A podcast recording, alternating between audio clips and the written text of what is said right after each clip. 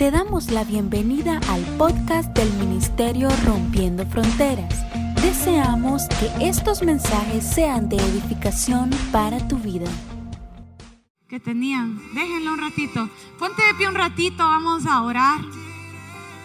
Quiero leerte la palabra que vamos a estar compartiendo hoy, Éxodo 17, del 8 al 15 dice, mientras el pueblo de Israel aún se encontraba en Refidín, los guerreros de Amelec lo atacaron, así que Moisés le ordenó a Josué, escoge a algunos hombres para salir a pelear contra el ejército de Amelec. Mañana yo estaré en la cima de la colina sosteniendo la vara de Dios en mi mano. Josué hizo lo que Moisés le ordenó y peleó contra el ejército de Amelec. Entre tanto, Moisés, Aarón y Hur subieron a la cima de una colina, de una colina cercana. Di conmigo, subieron. Mientras Moisés sostenía en alto la vara en su mano, los israelitas vencían, pero cuando él bajaba la mano, dominaban los amalecitas. Pronto se le cansaron tanto los brazos que ya no podían sostenerlo en alto. Así que Aarón y Hur le pusieron una piedra a Moisés para que se sentara. Luego se pararon a cada lado de Moisés y le sostuvieron las manos en alto. Así sus, sus manos se mantuvieron firmes hasta la puesta del sol. Como resultado, Josué aplastó al ejército de Amalek en la batalla. Versículo 14 dice, después de la victoria, el Señor dio a Moisés las siguientes instrucciones. Escribe esto en un rollo para que sea un acuerdo perpetuo y léenlo en voz alta a Josué. Yo borraré por completo la memoria de Amelec de debajo del cielo. Entonces Moisés edificó un altar en ese lugar y lo llamó Jehová Nisi, que significa el Señor es mi estandarte. ¿Qué tal si levantas tus manos ahí? Y le dices, gracias Señor. Gracias Señor por este tiempo. Hoy te pedimos que tú nos hables, Señor. Hoy te pedimos que seas tú, Señor, Padre, ayudándonos a sentarnos a la mesa y disfrutar de lo que tú tienes para con nosotros. Hemos venido con expectativas, Señor, de encontrarnos contigo. Gracias, Señor, por todas las personas que están hoy aquí, Señor. Padre, que hacen que mi experiencia contigo, Señor, Padre, pueda disfrutarse más. Pero hoy, Señor, queremos decir juntos que tú eres la persona más importante en medio de nosotros, que todos nosotros hemos venido a escucharte, hemos venido a encontrarnos contigo, hemos venido a disfrutar de tu presencia, Señor. Te damos gracias. Gracias por este tiempo. Padre, hoy yo oro, Señor, que toda distracción se vaya de este lugar. Oro que toda lucha mental, Padre, en el nombre de Jesús, Señor, es vencida. Todo pensamiento es cautivo a los pies de Cristo, Dios. Y Padre, hoy oramos, Señor, que tú te manifiesta, Señor, en medio de este lugar. Quita cargas, quita cargas esta mañana, quita cansancio esta mañana, quita temor, Señor. Aún quita, Padre, todo aquello que es un paradigma en nuestra cabeza, Señor, que se ha vuelto una fortaleza que nos limita de estar contigo, que nos limita de recibir lo que tú tienes para nosotros. Te damos gracias, Señor, en el nombre de Jesús. ¿Cuántos pueden decir amén y darle palmas bien fuertes al Señor? Toma tu lugar. Hoy quiero compartir una palabra que se llama el poder de levantar nuestras manos. Yo todo el año he estado predicando el poder de algo, pero creo que es del Señor. Y este tema lo compartió en la mañana Andrea. ¿Cuántos le dan un aplauso a Andrea? Ah, a veces, a veces pasa que la gente eh, enviamos a Julio y Andrea que si no los conocen, yo los invito a conocerlos. Son bien lindos, bien trabajadores y de verdad que continuamente están dándolo todo para el Señor. Así que ellos son líderes aquí dentro de la iglesia y de verdad que hemos podido descansar mucho la parte pastoral. En, la vida de ellos y a veces van con personas y por ahí alguien me dice, no hombre, llegó Julio y Andrea. Y esa Andrea, pastora, se parece a usted cuando ora. Esa Andrea, vea, le suelta ahí unas palabras y yo sentí al Señor. Pero ellos saben que les digo, no, pero Andrea es diez veces mejor. Esa salió mejorada. Es calladita, porque los que la conocen saben que es calladita, pero es matadora. Hay que tenerle miedo Andrea. Sabes que ah, el viernes estuvimos en la iglesia eh, rompiendo fronteras, pero en Zamorano. Yo tenía ratos de no ir, porque sinceramente a veces me cuesta equilibrar el tema de Samuelito. Un viernes en la noche anda con una mamitis que no le cuento. No puede dormirse eh, porque tiene que estar la mamá ahí. Ya me siento como mantita de apego, los que son papás van a entender. Me agarra como trapo, me pega antes de dormir y como que así siente que se concilia en el sueño, ¿verdad? Eh, ya Dios no iba, pero este viernes que fui, recordaba una historia que usualmente recuerdo y, me da mucha risa y ya, ya le he contado, pero quiero contarla hoy. Es que, ¿sabes que allá nos reunimos en un salón de clases? No es un lugar fijo, es un lugar de clases. Y usamos un, proyector, equipo, pero todo, cada viernes se tiene que instalar y desinstalar. Entonces eso hace que todo lo que es sonido, instrumentos, obviamente se deprecie más rápido, ¿verdad? O sea, el movimiento, el que no esté fijo, se arruina sumado a las manos hermosas, ¿verdad? De, de adolescentes tocando esos instrumentos, instalando todo nombre se vuelve una, una unión no apta, ¿verdad? Aún para los mejores sonidos y todo esto. Pero bueno, te cuento esto porque año con año siempre estamos viendo a ver qué cambiamos hoy, cables, micrófonos, necesitamos nuevas bocinas, ¿verdad? Y, y siempre, y sabes que cuando yo empecé a pastorear justo, acabamos de tener un cambio de instrumento, de equipo. Pero lo único que no se había cambiado era la batería. Diga conmigo la batería. Para que nunca se le olvide el chisme que le estoy contando. Entonces la batería no se había cambiado. Y mire, yo tengo que reconocer que yo tengo un poco de loca. La verdad. Yo un día entré y, no sé, yo siento que sí era de verdad algo de parte del Señor. Pero mire, esa batería estaba tan vieja que los pergaminos o los parches que le dicen los bateros, que es en palabras de personas normales que no tocamos, donde le pegan a la batería, estaban ya todos huecos, estaban todos parchados, a cada rato remendaban la pobre batería. No sé por qué razón estaban también los platillos quebrados. Quiero saber quién fueron esas manos, ¿verdad? Que, imagínense, un platillo quebrado. Pero estábamos sin platillos, no, estaba completa la batería en platillos, estaba, estaba estaban quebrados los platillos. Em, la verdad, rota, rota la batería. Eh, no tenía, la batería consta de varias partes. Esto lo he aprendido en el camino, ¿verdad? Eh, pero pues, no estaba completa. Y un día yo entré a una reunión normal que teníamos de viernes. Y mire, a mí me entró una cosa que yo dije, esa batería no la quiero ver nunca más en mi vida. Y por eso le decía al inicio, yo creo que también, se me zafa algo. Porque yo en medio del servicio, antes de empezar, les dije, ¿saben qué? Hoy nos despedimos de esta batería. Mírenla porque hoy nos despedimos de esta batería. Y le dije a la gente, sáquenme esa batería, vayan, bótenmela.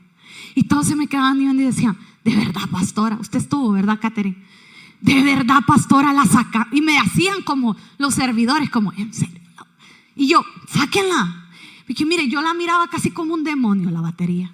Yo dije, hoy se sale esa potestad, va. sale ese demonio.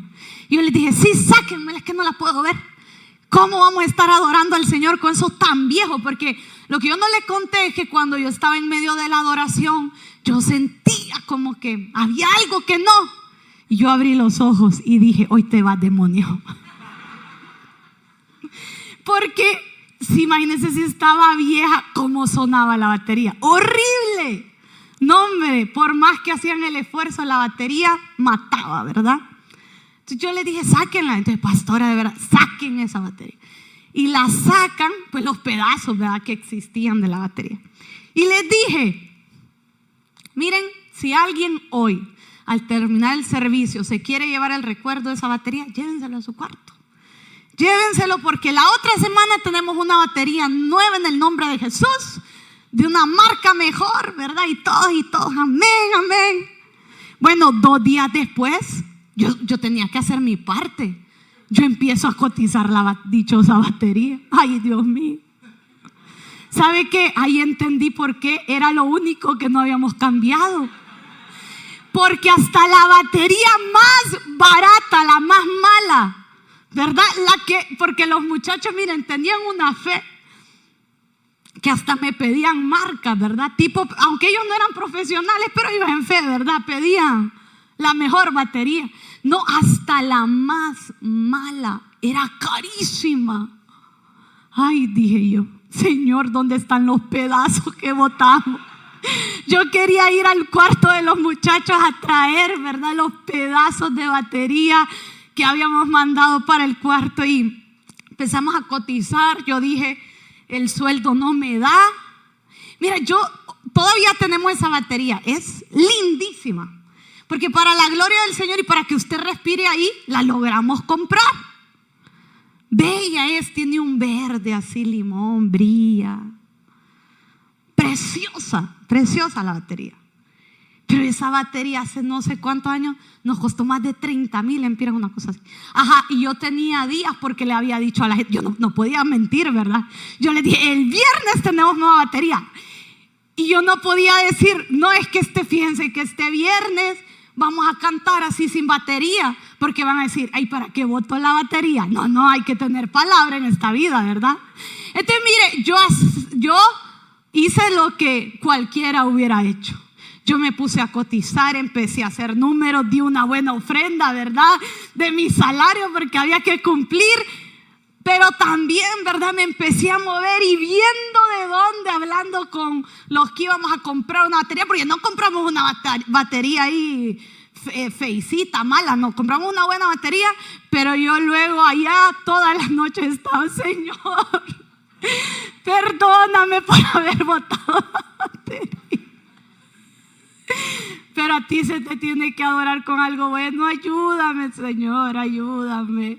Ayuda a esta tu hija. Y bueno, para la gloria del Señor, tenemos una batería buenísima en Zamora.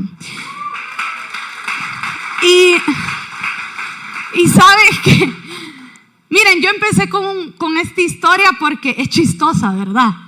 Ay, pero usted me hubiera visto todos esos días, era la más cristiana ayunando para que el Señor me diera para la batería, orando por la dichosa batería.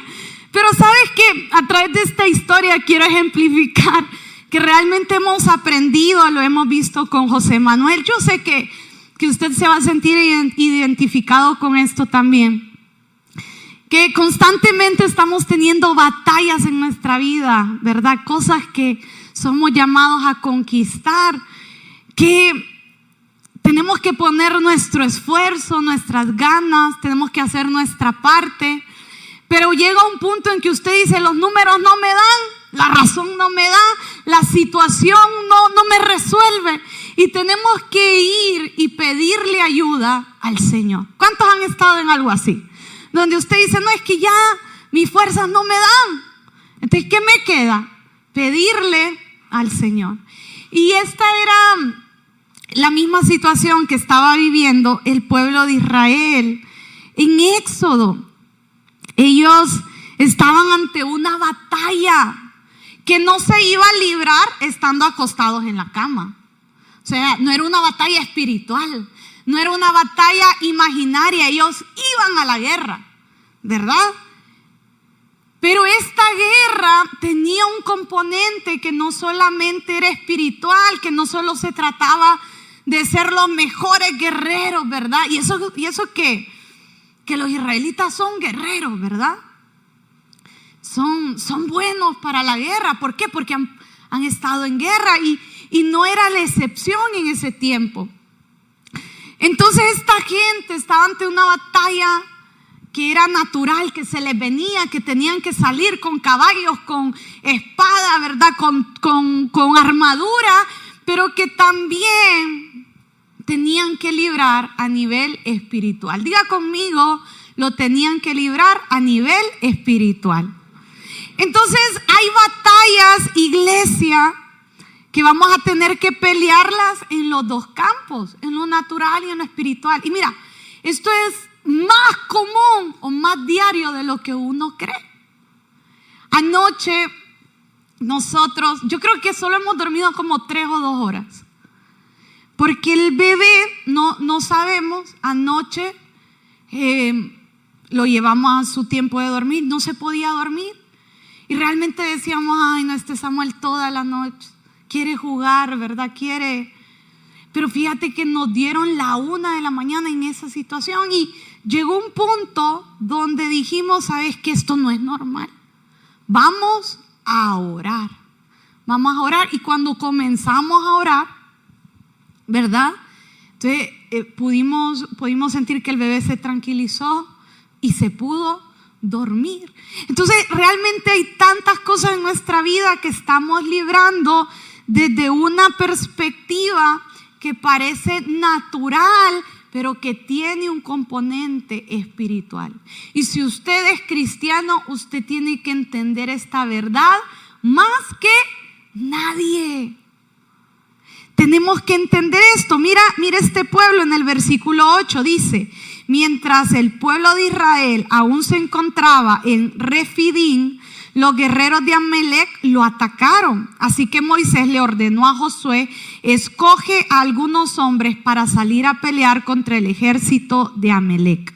Mañana yo estaré en la cima de la colina sosteniendo la vara de Dios en mi mano.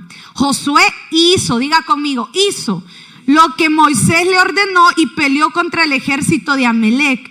Entre tanto, Moisés, Aarón y Hur subieron a la cima de una colina cercana. Mientras Moisés sostenía en alto la vara en su mano, los israelitas vencían.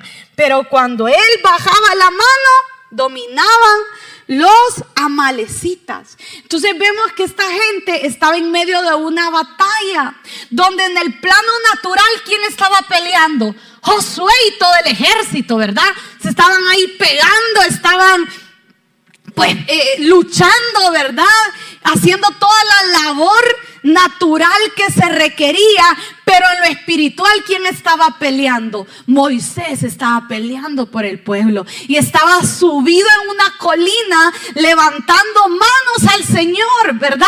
Orando, adorando ahí. Entonces, miren, es importante entender esto porque muchas veces, y esto es bien importante, que lo entiendas, a veces solo estamos luchando en uno de los planos, pero Dios nos invita a luchar en ambos planos. ¿Cómo así, pastora? Bueno, usted tiene un proyecto, no sé, eh, eh, este metió una licitación y, y, entonces usted hace su parte, ¿verdad? Usted hace su parte, trabaja, se mueve, pero pero también está la parte espiritual donde usted empieza a orar y le dice, Señor, dame gracia, dale gracias a mis documentos, dale gracias a mi propuesta. Usted está enfermo y usted qué tiene que hacer? Buscar la ayuda médica, ¿verdad? Tomarse los medicamentos que el doctor eh, eh, le da, eh, hacer esa parte, pero también usted puede como un hijo de Dios hacer la pelea lo espiritual y declarar la, la, palabra, lo que Cristo ya hizo por su vida, declarar la sanidad divina sobre su cuerpo, declarar, ¿verdad? Que se cancela todo diagnóstico, pero usted lleva a la paz, usted está mal financieramente, entonces usted qué tiene que hacer? Trabajar. Porque al Señor no le gustan los haraganes. Ah, usted quería que yo le dijera, hay un truco para... No, no. Para salir adelante hay que trabajar. Por eso yo decía, a veces hacemos o hacemos uno y el otro. No, Señor, es que a mí el trabajo, ¿verdad? O aquí se me va a abrir, ¿verdad? Ayunando aquí. No, Hay que trabajar, hay que hacer, hay que ponerse a hacer lo que esté en tus manos, por lo menos levantarse temprano pues en la mañana y decirle, Señor, bueno, aquí estoy, estoy desocupado, pero hoy me levanté temprano, Señor, eh, tengo la expectativa, ¿verdad? Estar atento, pero a veces solo queremos hacer un lado, o lo natural y nos olvidamos de lo espiritual, o lo espiritual y nos olvidamos de lo natural. Entonces usted quiere salir adelante y tener un rompimiento financiero. ¿Qué es lo que tiene que hacer a nivel natural? Dijimos, trabajar. Qué gente más trabajadora la esta iglesia. Vamos a trabajar, pero también ¿qué vamos a hacer? Vamos a orar. También le vamos a decir, Señor, bueno, pero yo estoy trabajando y yo siento que este dinero se me va a sacar roto. Bueno, te vamos a orar y vamos a cancelar espíritus de miseria, ¿verdad? Vamos a, vamos a ver por dónde es que se está eh, se está yendo, ¿verdad? Lo que el Señor nos está mandando. Si estamos mal a nivel matrimonial también, por ejemplo. Si usted trabaja en lo natural y en lo espiritual. ¿Cómo podemos trabajar en lo natural? Matrimonios. Vamos a buscar ayuda si no podemos ni siquiera hablar. Vamos a ir a terapia, vamos a ir a consejería, ¿verdad? Vamos a, a, a ser buenos con el esposo y la esposa los desgraciados. Nadie los quiere.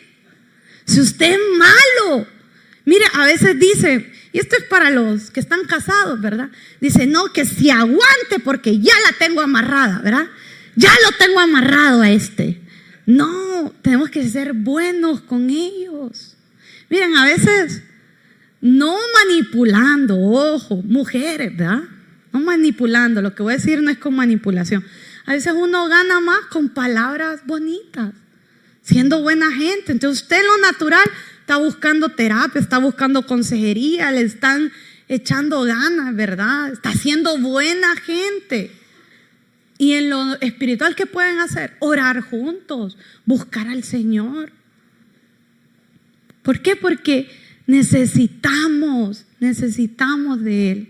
Entonces tenemos que entender, iglesia, a través de esto, entonces,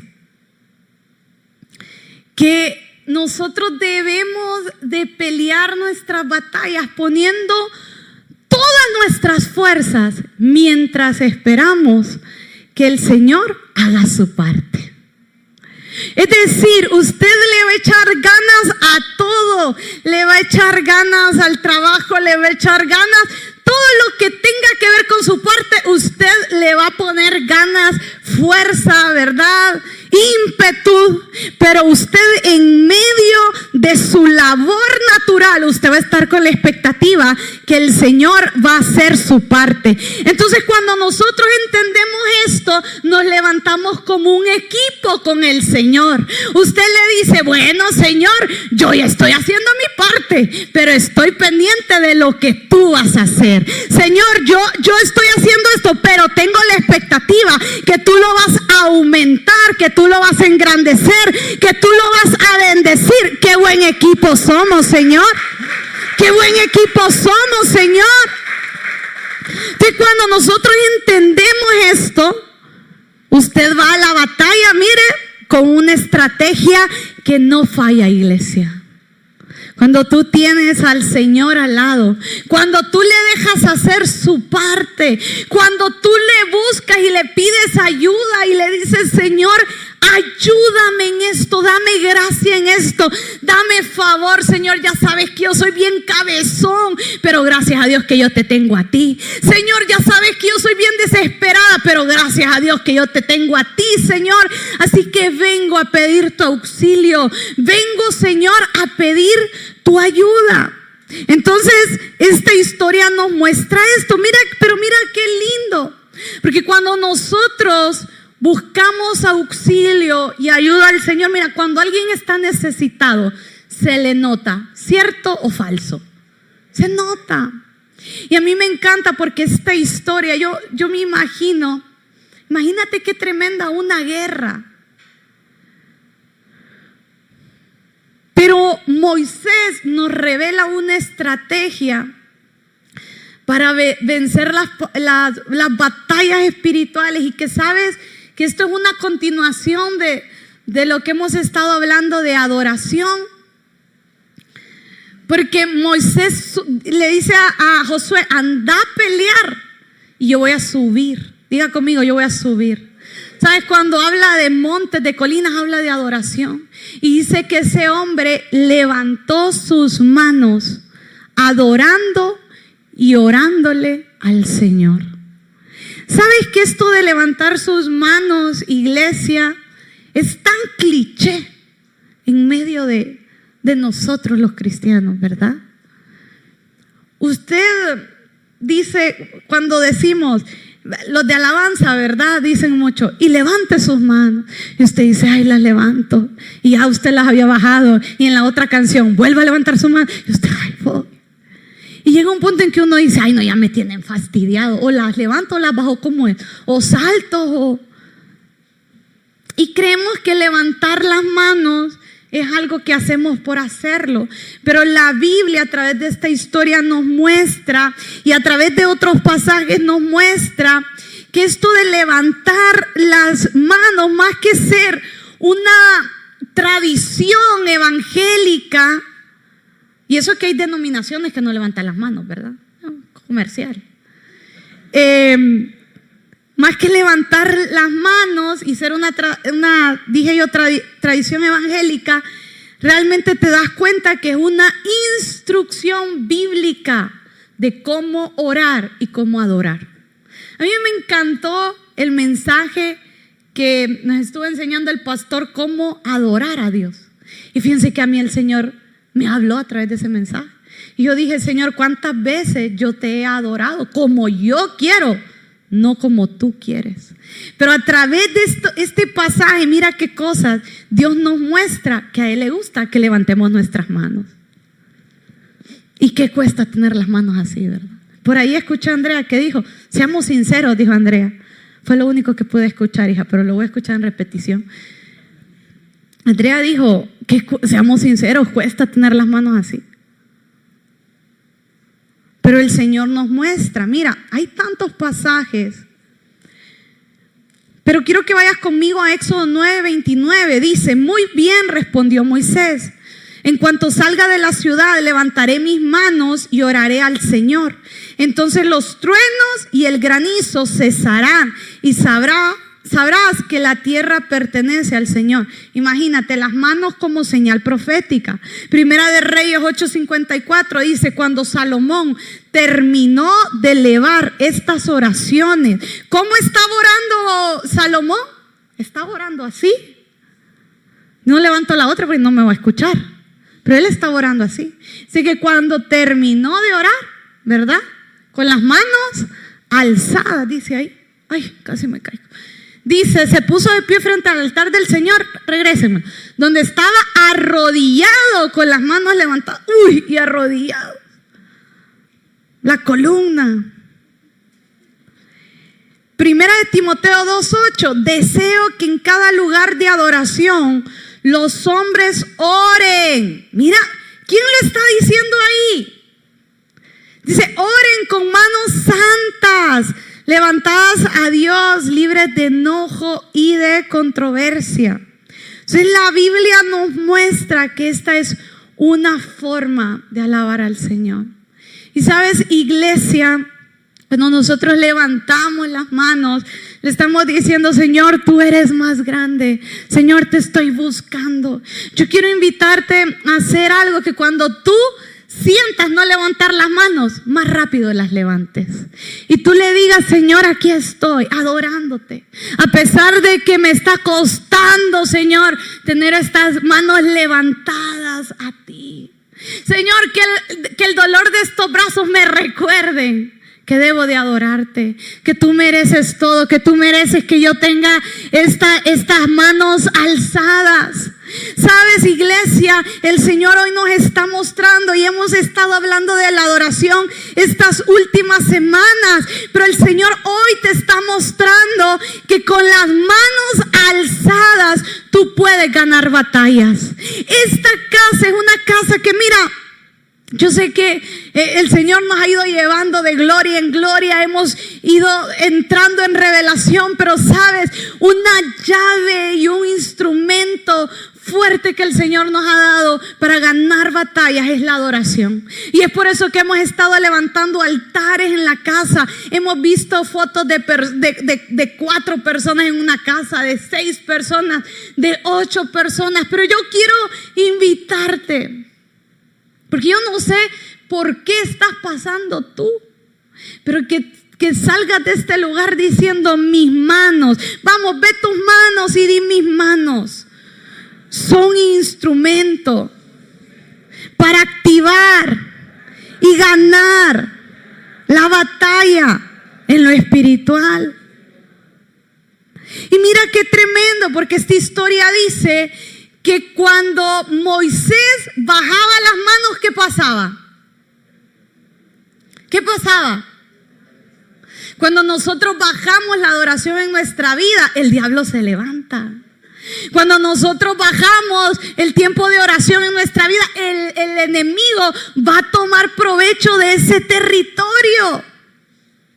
¿Sabes por qué? Y mira, porque esto, todo esto tiene una simbología, porque cuando nosotros alzamos nuestras manos es señal de que estamos cansados, ¿sí o no? Usted dice que, ay, me duele. Mira, hay tantos testimonios tan tremendos. Yo sé que aquí hay gente que incluso ha recibido sanidad en medio de la adoración, en medio de la danza, en medio de la alabanza. Y hay tantos testimonios, no solo aquí, afuera en el mundo, de personas que habían llegado con un diagnóstico médico, pero en medio de todo se pusieron a saltar, se pusieron a adorar, empezaron a exaltar el nombre del Señor, levantar sus manos y hubo un rompimiento y la sanidad vino. Porque nuestra, nuestra actitud corporal refleja cómo estamos por dentro. ¿Sabes que yo a los muchachos en Zamorano les predicaba un mensaje? Porque es que yo me repetí mensajes. Y había un mensaje que les hablaba de identidad y ponía un ejemplo y les decía, vamos a ver, eh, les decía, a ver cómo, cómo camina un príncipe y los ponía a caminar. ¿verdad? Y entonces los muchachos cuando comenzaban a, caminar, caminaban. Yo les decía, a ver, camine como camina una princesa, un príncipe. Entonces empezaban, ¿verdad? Yo les decía, no, si es que si usted es un príncipe. Y así medio chueco, metiendo el pie, como sea. Ahí va caminando un príncipe y una princesa. Porque lo corporal nos delata. Y lo mismo cuando estamos adorando y orando al Señor. Si usted me dice, no, es que viera qué batalla la que estoy librando y qué está haciendo. No, pues mire, ahí estoy luchando y, y ay, en lo espiritual, no, pues, ay, ay, es que viera que me cuesta cinco minutos antes de dormirme. Señor, muchas gracias. Amén. Estamos cansados. Mira, esto del cansancio hace muchos años, a mí mi pastora me dijo, venga hijita, me sentó a la par de ella y me dijo, quiero enseñarte una lección hoy. Y me dijo, el enemigo golpea nuestras vidas a través de dos cosas. Número uno, el pecado. Y número dos, el cansancio. Y a veces andamos tan cansados. Todo nos da pereza todo nos dan. Dicen, no, hoy voy a llegar a la palabra porque es que ay, no dormí bien hoy. Ay, pobrecito el bebé. Y el diablo ahí le está ganando la batalla. El enemigo busca cansarnos. Mira que en Deuteronomio 25 dice que una de las formas que este pueblo Amelec, que era contra el que estaba luchando eh, Israel, atacaba a Israel era cuando los miraba cansados. Y tenemos que librarnos, iglesia, del agotamiento espiritual, del agotamiento mental. Yo sé que es difícil estar luchando quizás durante años con una situación y, y tener que seguir creyendo. Es cansado. Es cansado de estar luchando con un mismo tema. Y usted ve pasar los meses y los años y el Señor de una u otra manera te sigue hablando y te dice, yo lo voy a hacer. Y usted dice, ay Señor, pero es que no es fácil eh, estar acá. No es fácil porque esto se ha alargado. No es fácil estar en el salón de espera. ¿A cuánto les ha tocado estar en la sala de espera muchas veces? Es difícil. Y si usted es desesperado, más difícil todavía. Porque queremos resolver ya. Pero el Señor, iglesia, esta mañana te invita a seguir creyendo con tus manos alzadas. Cuando tú alzas, cuando tú sigues adorando, cuando tú sigues orando en medio de la espera, en medio de que el tiempo pasa, Señor, tú has dicho que vas a traer reconciliación a mi matrimonio, tú has dicho que vas a traer orden a mi familia, Señor. He estado orando por este hijo, ¿verdad? Que, que cómo me cuesta pero tú te mantienes adorando al Señor, iglesia. Yo vengo a decirte que tú vas a ver la, la respuesta. Y mira, esto, esto, esto, esto es increíble porque en medio de este cansancio, Moisés, que era un hombre tremendo del Señor, no era, no era Robocop, ¿verdad? Se cansaba. No era un Power Ranger, se, cansaba. Yo uso eso de, porque eran los muñequitos de mi tiempo, ¿verdad? No, no era un Avenger, ¿verdad? O sea, se cansaba. Y a mí me, me encanta esto. Porque dice que se levantaron dos personas que subieron a la cima con Moisés. Y que cuando Moisés estaba ahí todo, ahí con las manos abajo, déjame traerlo al 2023 andaba Moisés con una promesa de parte del Señor, ¿verdad? Pero el hombre se le cansaba las manos y decía, ay, es que hoy no quiero ir a la iglesia. Pero ahí estaba Juri y Aarón a decirle, no, vamos Moisés, hay que levantar las manos, hay que seguir adorando Moisés, hay que seguir orando, vamos, vamos a ver la respuesta. Y dice que cuando Moisés dejó de levantar las manos, que hicieron Juri y, y Aarón? Levantaron las manos de Moisés. Y dice que cuando Moisés tenía las manos alzadas, ellos ganaban. El pueblo de Israel ganaba la batalla. El cansancio no es que no se vale estar cansado. Lo malo es permanecer en ese cansancio. Lo malo es vivir engañado en el cansancio pero sabes, por eso es bien importante poder tener gente a nuestro alrededor que nos ayude a levantar las manos, que nos ayude a, quitar ese cansancio. Por eso es importante rodearte de personas que contigo busquen al Señor en oración. No solo que te acompañen al cine, todo eso es bueno. Buenísimo. Buenísimo tener con quien ir a comer, buenísimo, pero busca Sé intencional en tener personas como Aarón y Hur que te levanten las manos, que te digan vale la pena seguir adorando. Yo me imagino que Hur y Aarón le decían, Moisés, Moisés, las manos arriba, arriba, aguante, aguante, aguante, vamos ganando, vamos ganando, Moisés. Y el Moisés, ya no aguanto, ya no aguanto, pero ellos, no, no, no, no, Moisés, si vieras cómo se volaron 10 cabezas ahorita, Moisés. Tranquilo, Moisés, vamos, vamos ganando.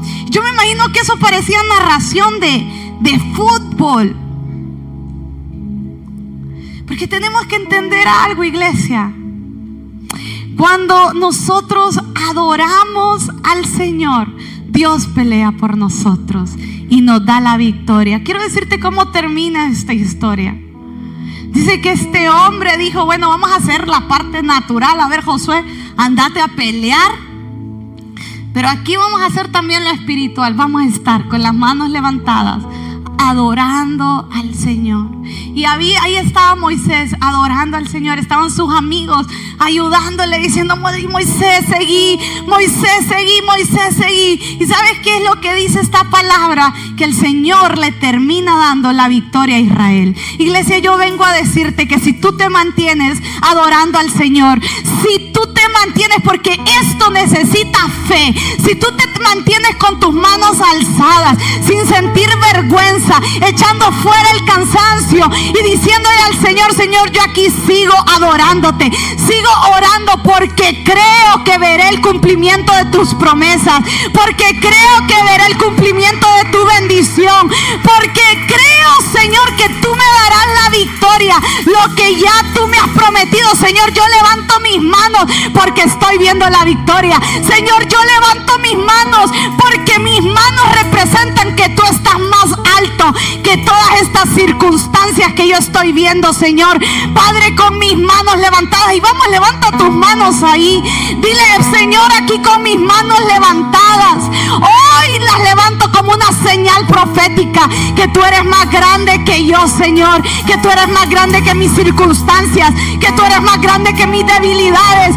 Tú eres más grande que mis gigantes, Señor. Que tú eres el Dios que me da la victoria.